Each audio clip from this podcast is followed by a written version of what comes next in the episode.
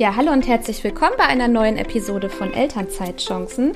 So, heute haben wir das Thema Elterngeld und Selbstständigkeit. Also ein riesengroßes Thema. Ich wette, hier schalten jetzt ähm, 80 Prozent meiner Follower mindestens ein, weil hier geht es ja viel um Selbstständigkeit während der Elternzeit, sich selbstständig machen oder man, ich habe auch Hörerinnen, die sind schon selbstständig und sind in Elternzeit und ähm, ja, fragen sich dann halt auch, wie viel kann ich überhaupt arbeiten, wie ist das mit dem Elterngeld. Natürlich haben sich auch viele schon informiert. Ich bin auch ab und an in Gesprächen mit manchen dazu. Aber ich weiß, viele sind hier in der Elternzeit und möchten sich selbstständig machen. Wir sprechen heute darüber, du bist über die zwei Voraussetzungen, über die selbstständigen Mütter, Schrägstrich Eltern, die vor der Geburt des Kindes selbstständig sind, was man so beachten sollte und darf oder die halt angestellt und selbstständig sind und auch, was mache ich im Elterngeldbezug als Selbstständige. Ja, liebe Beatrice, möchtest du einmal mit dem ersten Thema anfangen? Was kann ich denn oder wie kann, darauf muss ich achten als Selbstständige, egal ob ich Teilzeit selbstständig bin oder voll selbstständig, bevor das Kind zur Welt kommt? Ja, also das Thema Elterngeld und Selbstständigkeit ist wirklich ein sehr, sehr spannendes, aber auch sehr umfangreiches und auch mit sehr vielen Besonderheiten gespicktes Thema. Von daher muss man da tatsächlich auch ähm, sehr, sehr häufig differenzieren. Grundsätzlich unterscheidet die Elterngeldstelle nicht zwischen Vollselbstständigen und Teilzeit oder nebenberuflich Selbstständigen. Das ist vielleicht schon mal ganz wichtig zu wissen. Weil sobald ich als Selbstständige einen steuerpflichtigen Gewinn habe in dem Kalenderjahr vor Geburt und auch in dem Kalenderjahr der Geburt, ähm, der höher ist als 410 Euro pro Jahr, also ich meine, da kommt man ja schon sehr schnell hin, dann muss ich in das Regelwerk für die Selbstständigen gehen. Da habe ich gar nicht die Wahlfreiheit. Ah, Und Moment, dann heißt es auch. Ich, ich würde gerne kurz ja. unterbrechen. Das ist total spannend. Bei mir konnte ich, gab es keine Wahlfreiheit. Ich hatte irgendwie 500 Euro Verlust so in meinem ersten Jahr, 2019. Mhm. Mhm. Und ich war beides. Ja, ich hatte genau. die Mischeinkünfte und ich wurde wie mhm. voll selbstständig behandelt mhm. damals. Das ist auch eine Neuerung. Ich mhm. habe es mitbekommen. Aber das war für mich nicht mehr relevant. Mhm. Ja. Seit 2021. Genau. Also für alle Babys, die jetzt auf die Welt kommen, wird das ja relevant sein. Also von daher, früher war das so, egal ob du positive oder negative Einkünfte hattest. Ähm, bei Mischeinkünften war gleich immer Regelwerk für die Selbstständigen und seit ähm, September 2021, das ist richtig, gibt es eine Besonderheit, wenn deine nebenberufliche Selbstständigkeit wirklich nur minimal ist, also entweder einen Verlust steuerlicher Natur ausweist oder einen steuerpflichtigen Gewinn, der, wie eben gesagt, nicht höher als 410 Euro ist. Und da ist es wichtig, sowohl im Kalenderjahr vor der Geburt als auch im Kalenderjahr der Geburt. Dann könnte ich auch sagen, ich möchte nur, dass bei mir die Einkünfte aus dem Angestelltenverhältnis zählen. Das kann ja manchmal die lukrativere Variante sein. Wenn aber, wie gesagt, mein Gewinn höher als diese 410 Euro sind, dann habe ich keine Chance, dann muss ich ähm, in das Regelwerk für die Selbstständigen gehen, was einen sehr großen Einfluss darauf hat, welcher Bemessungszeitraum für mich dann relevant ist. Bei Selbstständigen ist es nämlich immer so, dass das Kalenderjahr vor Geburt der entsprechende Bemessungszeitraum ist, den sich die Elterngeldstelle anschaut. Und Bemessungszeitraum heißt, das sind immer zwölf Monate, die die Elterngeldstelle betrachtet. Und aus dem Einkommen aus diesen zwölf Monaten wird der Elterngeldanspruch berechnet. Deswegen sollte man als Selbstständiger oder als Selbstständige ähm, natürlich schon auch mit einer zeitlich viel größeren Vorlaufplanung an das ganze Thema Elternwerden rangehen, weil wenn ich als Beispiel im Dezember ähm, eines Jahres Eltern werde, dann ist mein Bemessungszeitraum wirklich das komplette Kalenderjahr davor. Das heißt, da war ich ja im Zweifel noch gar nicht schwanger. Ich wusste überhaupt nicht, was vielleicht auf mich zukommt und habe mein Business, wenn es doof läuft, auch noch nicht auf diese Phase vorbereitet. Ähm, deswegen haben Selbstständige da wirklich die Aufgabe, ähm, ein bisschen frühzeitiger sich Gedanken zu machen, wann möchte ich denn gerne Eltern werden, um da auch entsprechende Hebel vielleicht noch setzen zu können. Ähm, das ist schon mal ganz, ganz wichtig. Und ähm, genau, dann geht es bei den Selbstständigen immer darum, wie hoch war mein steuerpflichtiger Gewinn. Also es geht nicht um den Umsatz, ähm, sondern es geht immer um den Gewinn, weil das Elterngeld folgt sowieso in sehr, sehr vielen Regelungen dem Steuerrecht. Und da natürlich dann auch. Und da kommt es halt wirklich drauf an, ähm, wie hoch war dieser Gewinn. Und auch deswegen eben immer dieses, ich brauche einen zeitlich großen Vorlauf, da kann ich ja vielleicht noch Hebel setzen. Ne? Versuche ich dann noch ein paar Rechnungen extra in ein bestimmtes Kalenderjahr zu ziehen, dass mein Gewinn in dem Jahr entsprechend höher ist oder versuche ich vielleicht einen Gewinn noch in das nächste Jahr zu schieben, gerade wenn es immer so Jahreswechsel sind, kann das ja durchaus mal ein Thema sein. Ähm, und da habe ich natürlich dann noch eine große Stellschraube. Oder gibt es vielleicht Betriebsausgaben, die ich noch in ein anderes Kalenderjahr verschieben kann, dass ich halt in dem Jahr, was für mich relevant ist, eben den steuerlich höheren Gewinn ausweise. Wobei man da natürlich auch immer sehr genau prüfen muss, wie viel Steuern weise ich denn aus? Weil natürlich muss ich auf, äh, oder beziehungsweise wie viel Gewinn weise ich denn aus? Weil ich muss ja auf meinen steuerpflichtigen Gewinn auch Steuern zahlen. Und da ist es auch immer so, eine, so ein bisschen so eine Gradmessung ähm, mit, wo ist so mein Break-Even? Ne? Also wo habe ich halt den größeren Vorteil beim Elterngeld oder wo ist der Nachteil höher, dass ich vielleicht zu viel Steuern zahle? Ähm, also da muss man tatsächlich auch immer so ein bisschen rechnen, dass man sich da ähm, bestmöglich positioniert und natürlich dann im Vorfeld auch schon überlegt, wie lange will ich denn hinten raus in den Elterngeldbezug gehen? Das heißt, wie lange wäre denn vielleicht mein finanzieller Vorteil, den ich durch ein höheres Elterngeld habe, im Vergleich zu dem ähm, in Anführungsstrichen Nachteil, wenn ich mehr Steuern zahle. Ähm, von daher, das ist wirklich immer ein sehr, sehr spannendes Thema. Da bin ich dann auch bei meinen Kunden sehr häufig mit den Steuerberatern ähm, der Kunden im Austausch, weil natürlich der Steuerberater da seine Expertise hat, was die Steuerthemen angeht ähm, und oftmals nicht so tief in dem Regelwerk für die Elterngeld-Thematik ähm, ist. Und da tauschen wir uns dann auch immer wieder aus, um wirklich zu gucken, ähm, was ist denn das Optimum für den Kunden. Kommen wir nochmal zu der Behandlung Mischeinkünfte oder voll selbstständig, also angestellt oder selbstständig. Wenn ich unter 400 Euro Gewinn liege, habe ich ein Wahlrecht. Ne? Dann kann ich sagen, ich möchte mhm. gerne wie ein voll Selbstständiger behandelt werden oder halt wie ganz normal Angestellter. Da könnte man ja rein theoretisch schon mal gucken, mhm. was äh, ist das vorherige Kalenderjahr super für mich oder waren die letzten zwölf Monate vor dem Mutterschutz für mich gut. Ist das richtig? Genau. Also wie in dem Beispiel, ich werde im Dezember ähm, Eltern und dann würde ja, wenn ich selbstständig als Selbstständige betrachtet würde, das Kalenderjahr vor Geburt zählen. Also sagen wir mal, jemand wird im Dezember 2023 Eltern, dann wäre bei Selbstständigkeit das komplette Kalenderjahr 2022 die Bemessungsgrundlage.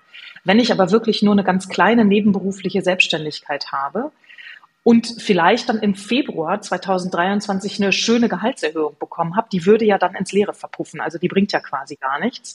Dann könnte das gut sein, ähm, dass es die bessere Variante ist, zu sagen, ich möchte meine selbstständigen Einkünfte gar nicht mit in die Berücksichtigung bringen, sondern es soll wirklich nur das Einkommen aus meinem Angestelltenverhältnis zählen. Mhm. Wenn man äh, auch noch so ein Tipp von mir. Ich weiß, wir sind sehr Steuer in die Steuerrichtung gehen, aber für alle, die zuhören und sagen, oh, ich habe ja über 400 Euro, also ich wäre ja total betroffen. Ähm, rein theoretisch kannst du auch noch deinen Gewinn schmälern, Investitionen kürzen, wenn du wirklich noch dich inner, also also deutlich vor der Geburt, vor dem Mutterschutz befindest, dass man halt wirklich nochmal guckt, ähm, dein Angestelltengehalt wäre eine bessere Grundlage als jetzt ähm, das Kalenderjahr für deine Selbstständigkeit. Na, ab 400 Euro Gewinn bist du wie eine Vollselbstständige, willst du vielleicht gar nicht behandelt werden. Ähm, da gab es ja auch viele Nachteile. Viele haben diesen Trick in Anführungsstrichen ja auch sehr viel genutzt. Aber manche haben auch echt deutliche Nachteile gehabt, wenn sie dann halt ähm, wie eine Selbstständige behandelt wurden. Genau, also dieses Wahlrecht besteht wirklich erst für alle Kinder, die ab dem 1.9.2021 geboren wurden. Und davor war egal, ob ich einen positiven oder einen negativen Gewinn aus der Selbstständigkeit hatte, war wirklich immer das Kalenderjahr vor Geburt relevant. Und bei diesem, ich kann das ja vielleicht noch steuern, ob ich Einnahmen oder Ausgaben ähm, entsprechend gestalte, um nicht höher als diese 410 Euro sind es, ähm, Gewinn zu kommen, ähm, da kommt wirklich sehr, sehr stark zum Tragen, dass man wirklich immer im Blick haben muss, das Kalenderjahr vor Geburt ist relevant. Also im Zweifel, wenn es doof läuft, muss ich als selbstständige Mama oder selbstständiger Papa fast zwei Jahre im Blick haben. Und ich kann natürlich nicht, wenn ich weiß, ich werde erst zum Herbst eines Kalenderjahres ähm, Eltern, dann habe ich ja nicht mehr die Möglichkeit, noch die Ausgaben aus dem Vorjahr zu steuern, weil das ist dann durch. Ne? Also es werden wirklich immer die beiden Jahre ähm, vor Geburt betrachtet. Ähm, von daher ist es wirklich etwas, was man als Selbstständiger oder als Elternteil mit Mischeinkünften ähm, sich weit im Voraus immer gut überlegen muss, was ist so die bessere Variante. Genau, ähm, ich erinnere mich, dass es Konstellationen gab, wo dieser, diese, ähm, du, du bist halt angestellt, aber du hast auch ein Business, da gab es auch Konstellationen, die einen deutlichen, also einen deutlichen Nachteil hatten. Ich kann es jetzt leider gar nicht mehr aufzählen. Ja, du wirst beispielsweise jetzt im Dezember 2023 wirst du Eltern. Hast Mischeinkünfte ähm, mit einer, einem Gewinn aus deiner Selbstständigkeit oder deinem Kleingewerbe, des, ähm, wo der Gewinn höher ist als 410 Euro. Das heißt, das Kalenderjahr 2022 ist deine Bemessungsgrundlage. Jetzt ist es vielleicht blöd gelaufen und du warst in 2022 entweder, äh, um was Schönes zu sagen, davon ein halbes Jahr auf Weltreise, hast dir also ganz bewusst ein Sabbatical genommen und bist dann erst wieder ähm, zum im zweiten Halbjahr 2022 in deine Erwerbstätigkeit gekommen.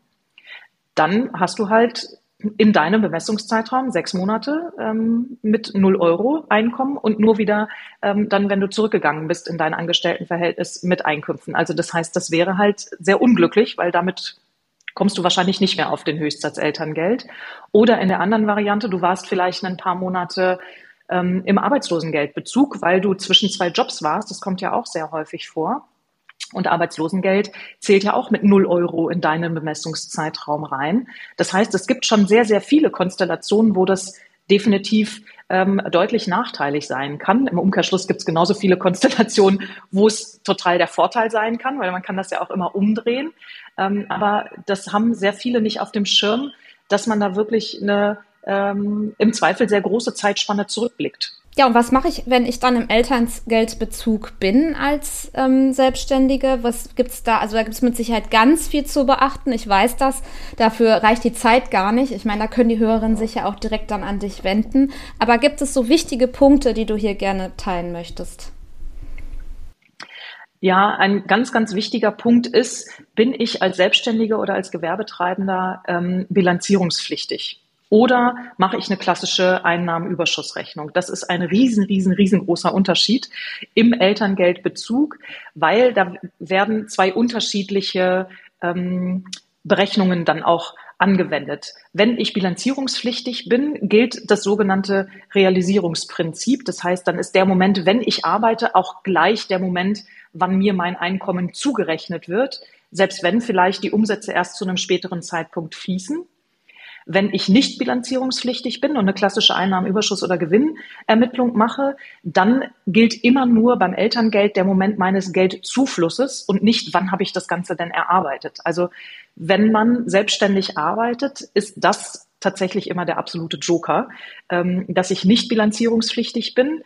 Ich schreibe im besten Fall auch noch Rechnungen, kann also meinen Geldzufluss damit bestenfalls auch noch ein bisschen steuern ähm, und kann damit auch einfach bestimmen, wann soll denn mein Geldzufluss sein. Da muss ich natürlich sehr, sehr gut mit meinen Auftraggebern sprechen, aber damit habe ich immer die besten Möglichkeiten, meine Selbstständigkeit auch während des Elterngeldbezuges ähm, in einem geringeren Umfang in der Regel ähm, weiter auszuüben und aber auch noch Elterngeld zu beziehen, weil da kommt es dann wirklich nur darauf an, wann steuere ich meinen Geldzufluss und nicht, wann habe ich denn gearbeitet oder wann habe ich meine Rechnung geschrieben. Und damit hat man natürlich wunderbare Gestaltungsmöglichkeiten.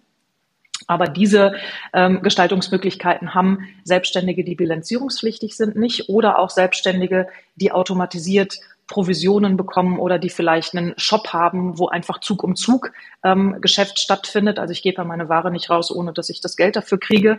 Ähm, das ist eher dann so ein Dienstleistungsthema. Ähm, von daher muss man da auch immer sehr genau gucken, wo, ähm, in, in welchem Metier bin ich denn selbstständig und wie realisiere ich dann überhaupt meine Umsätze und meine Gewinne.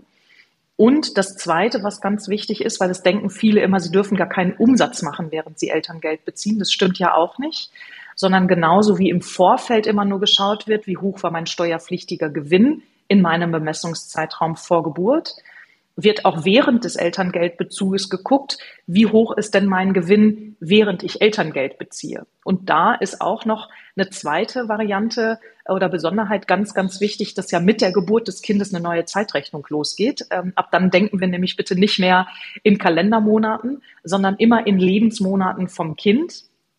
weil das Elterngeld ausschließlich für Lebensmonate vom Kind ausgezahlt wird. Also das heißt, auch da muss ich dann wirklich sehr genau schauen, wann sind denn meine Geldzuflüsse? Wenn ein Kind zum Beispiel am 20.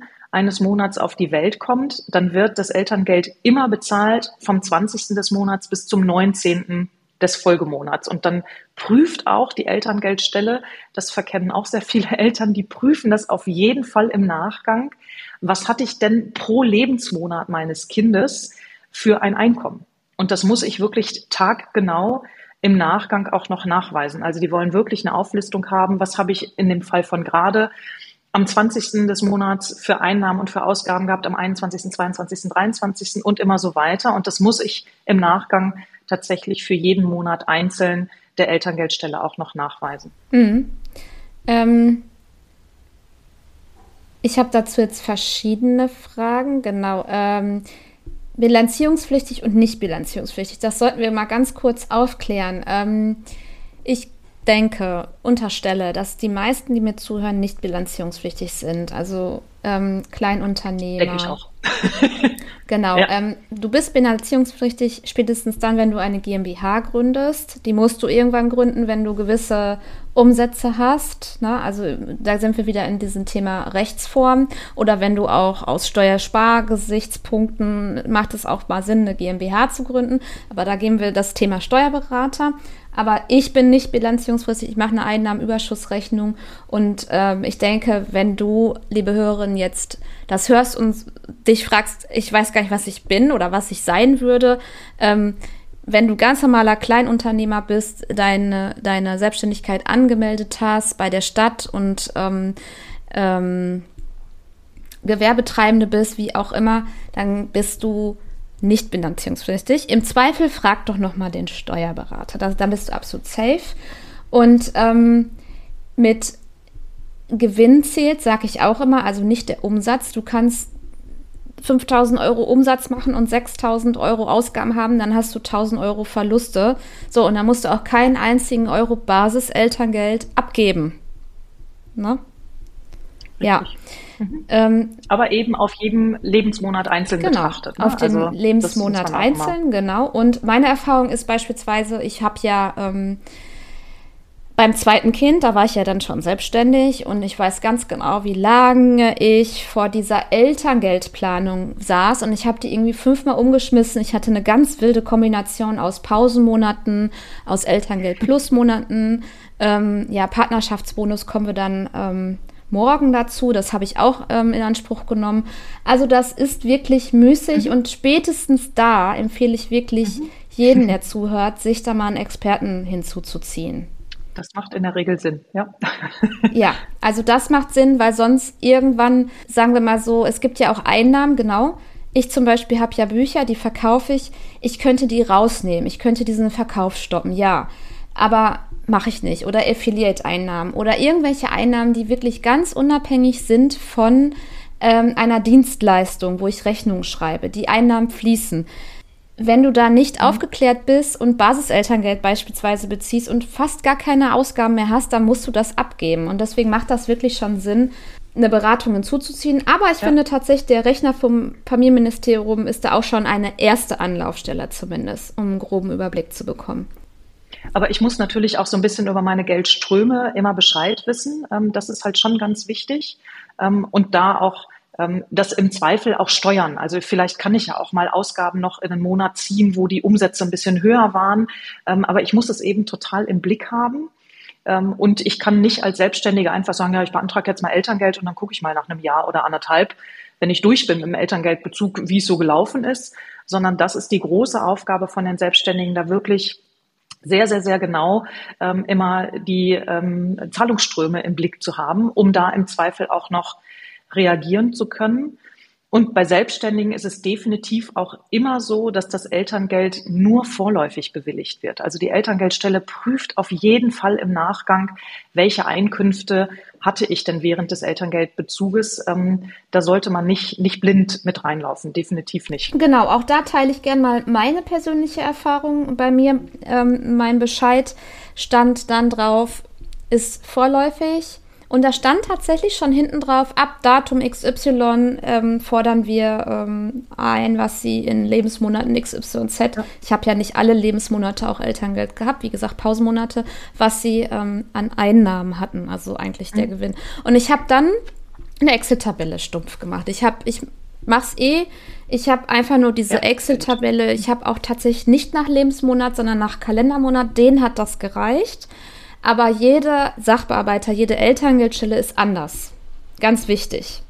Ja, und ist ja auch schon ein bisschen her, ne? Also du hast deine Kinder ja sehr offensichtlich vor 2021 bekommen. Also von ja, daher, 2020. Ähm, das zweite war 2020, ja. genau. Also ja, ja. Die sind auch ein bisschen strenger geworden, tatsächlich. Also das ist was, was, was wir in der Beratungspraxis durchaus merken. Ähm, aber da eine Excel-Tabelle aufzusetzen, ähm, das reicht in der Regel. Also es muss im Nachgang nicht zwingend irgendein Dokument sein, was vom Steuerberater kommt, weil das ja tendenziell auch eher eine teure Variante ist, wenn der sich da hinsetzt und mir ähm, meine Einnahmen und Ausgaben aufschlüsselt, sondern ähm, erfahrungsgemäß sind die Elterngeldstellen wirklich mit so einer Excel-Auflistung zufrieden.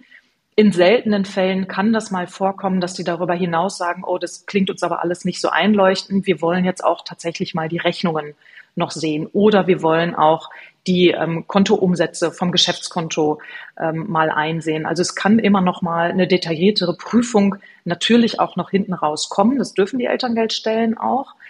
Aber ähm, das ist eher selten. Und wenn man das gut aufbereitet, prüfen die das und geben dann hinten raus den finalen Bescheid raus, wo dann halt steht, ob jetzt alles passt oder ob man eine Rückzahlung ähm, an die Elterngeldstelle leisten muss oder vielleicht auch noch ähm, Elterngeld nachträglich ausgezahlt bekommt, weil ich muss ja im Elterngeldantrag immer schon eine Prognose angeben, dass ich sage, mein Gewinn während der Elterngeldbezugsmonate wird Betrag XY sein. Und vielleicht habe ich mich ja zu hoch eingeschätzt, dass ich gedacht habe, ich habe einen viel höheren Gewinn, als dann am Ende des Tages bei rausgekommen ist. Und dann würde ich natürlich auch noch Elterngeld ausgezahlt bekommen. Genau, da kenne ich auch Fälle, die haben einfach den Mindestsatz erstmal beantragt. So, und dann hm. wussten die, die müssen schon ja. mal gar nichts zurückzahlen und dann am Ende wurde abgerechnet und dann gab es vielleicht hm. einen Euro wieder zurück oder mehr. Ja. Genau, die Variante hat man theoretisch ja auch. Ja, ja. Also klar, wäre schade, weil dann äh, verzichtet man auf viel Liquidität, genau. aber äh, könnte man natürlich auch machen. Ja. genau.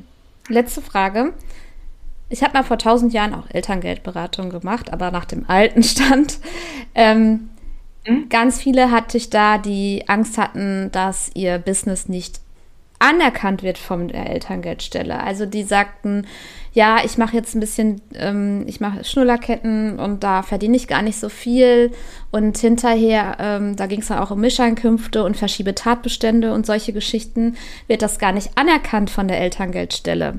Ähm, was sagst du solchen Fällen? Also ich habe, ich, meine Aussage war immer, das ist deine Selbstständigkeit, das machst du wie eine Selbstständigkeit und wenn das Finanzamt das nicht als Liebhaberei sieht, dann sieht das die Elterngeldstelle auch nicht. Genau so ist es. Also wie gesagt, das Elterngeld folgt in sehr vielen Regelungen dem Steuerrecht und ganz, ganz wichtig ist ja auch immer, dass man dann den Einkommensteuerbescheid auch noch an die Elterngeldstelle schickt, wo ja dann hochoffiziell steht, ob ich neben, also wenn es jetzt eine nebenberufliche Selbstständigkeit ist, neben meinen Einkünften aus der nicht selbstständigen Erwerbstätigkeit auch noch Einkünfte als Freiberufler oder Gewerbetreibender habe. Ähm, und dann gibt es da gar keine Diskussion. Also wenn das auf dem Einkommensteuerbescheid steht, ist das fix. Dann kann die Elterngeldstelle auch nicht sagen, nee, aber ich akzeptiere das nicht.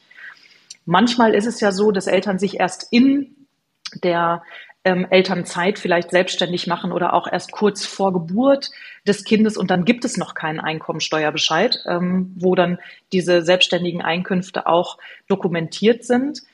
Ähm, wenn das der Fall ist, dann reicht der Elterngeldstelle im ersten Schritt immer eine Einnahmenüberschussrechnung.